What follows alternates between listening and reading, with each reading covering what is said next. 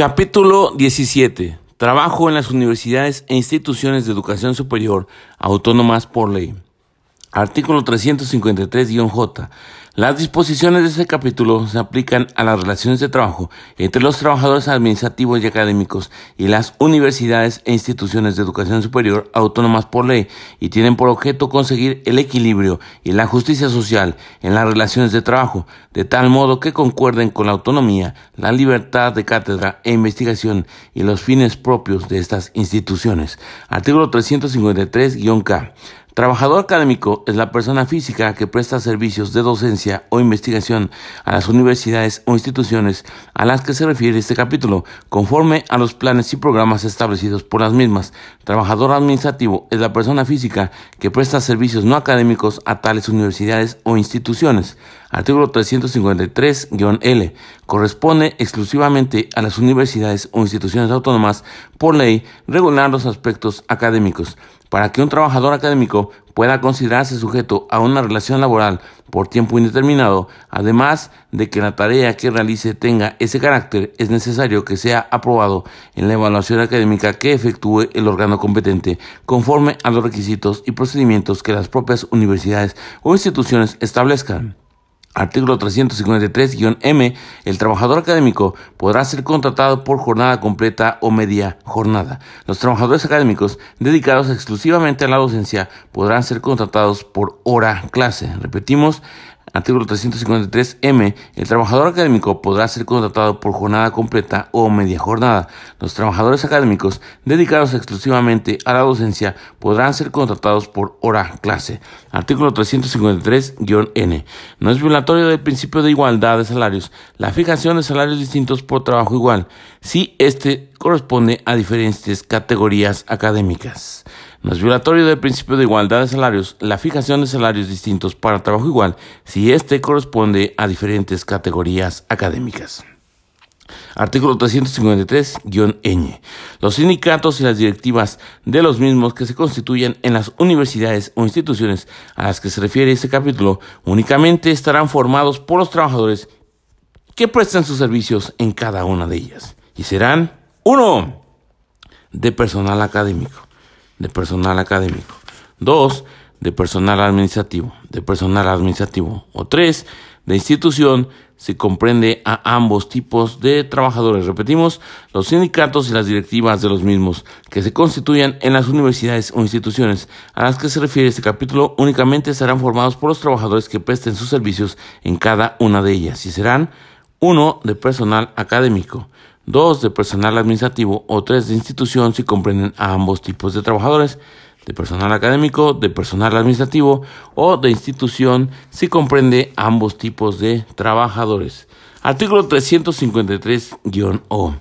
Los sindicatos a que se refiere el artículo anterior deberán registrarse ante la autoridad registral que establece esta ley. Artículo 353-P. Para los efectos de la contratación colectiva entre las universidades e instituciones y sus correspondientes sindicatos, se seguirán las reglas fijadas en el artículo 388. Para tal efecto, el sindicato de institución recibirá el tratamiento del sindicato de empresa y los sindicatos de personal académico o de personal administrativo tendrán el tratamiento del sindicato gremial. Artículo 353-1. Los sindicatos a que se refiere el artículo anterior, que eran... Eh, de personal académico, de personal administrativo o de institución, si comprende ambos tipos de trabajadores, eh, deberán registrarte ante la autoridad registral que establece esta ley, o sea, el Centro Federal de Conciliación y Registro Laboral. Luego dice, eh, para artículo 353-P, para los efectos de la contratación colectiva entre las universidades e instituciones y sus correspondientes sindicatos se seguirán las reglas fijadas en el artículo 388. Para tal efecto, el sindicato de institución recibirá el tratamiento de sindicato de empresa y los sindicatos de personal académico o de personal administrativo tendrán el tratamiento de sindicato gremial. Dice, para tal efecto, el sindicato de institución, que es el cuando comprende ambos tipos de trabajadores, ya sea de personal administrativo y de personal académico, eh, tenemos entonces que para tal efecto el sindicato de institución recibirá el tratamiento de sindicato de empresa y los sindicatos de personal académico o de personal administrativo tendrán el tratamiento de sindicato gremial. Personal administrativo, sindicato gremial. Eh, sindicato de institución, tratamiento de sindicato de empresa. Artículo 353-Q. En los contratos colectivos, las disposiciones relativas a los trabajadores académicos no se extenderán a los trabajadores administrativos ni a la inversa, salvo que así se convenga expresamente. En ningún caso, estos contratos podrán establecer para el personal académico la admisión exclusiva o la separación por expulsión a que se refiere el artículo 395. Artículo 353-R. En el procedimiento de huelga, el aviso por la suspensión de labores deberá darse por lo menos con 10 días de anticipación a la fecha señalada para suspender el trabajo. En el procedimiento de huelga, el aviso por la suspensión de labores deberá darse por lo menos con 10 días de anticipación a la fecha señalada para suspender el trabajo. Además de los casos previstos en el artículo 300, 935, perdón, antes de la suspensión de los trabajos, las partes o en su defecto el tribunal, con audiencia de aquel ellas fijará el número indispensable de trabajadores que deban continuar trabajando para que sigan ejecutándose las labores cuya suspensión pueda perjudicar irreparablemente la buena marcha de una investigación o un experimento en curso.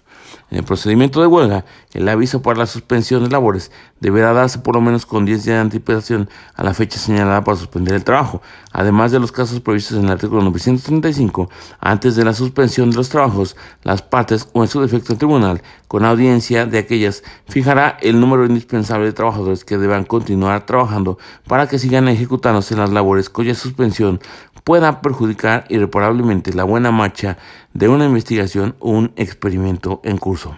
Artículo 353-1. Los trabajadores de las universidades e instituciones a las que se refiere este capítulo disfrutarán de sistemas de seguridad social en los términos de sus leyes orgánicas o conforme a los acuerdos que con base en ellas se celebren. Estas prestaciones nunca podrán ser inferiores a los mínimos establecidos por la Constitución Política de los Estados Unidos Mexicanos y esta ley. Los trabajadores de las universidades e instituciones a los que se refiere este capítulo disfrutarán de sistemas de seguridad social en los términos de sus leyes orgánicas o conforme a los acuerdos que con base en ellas se celebren. Estas prestaciones nunca podrán ser inferiores a los mínimos establecidos por la Constitución Política de los Estados Unidos Mexicanos y esta ley.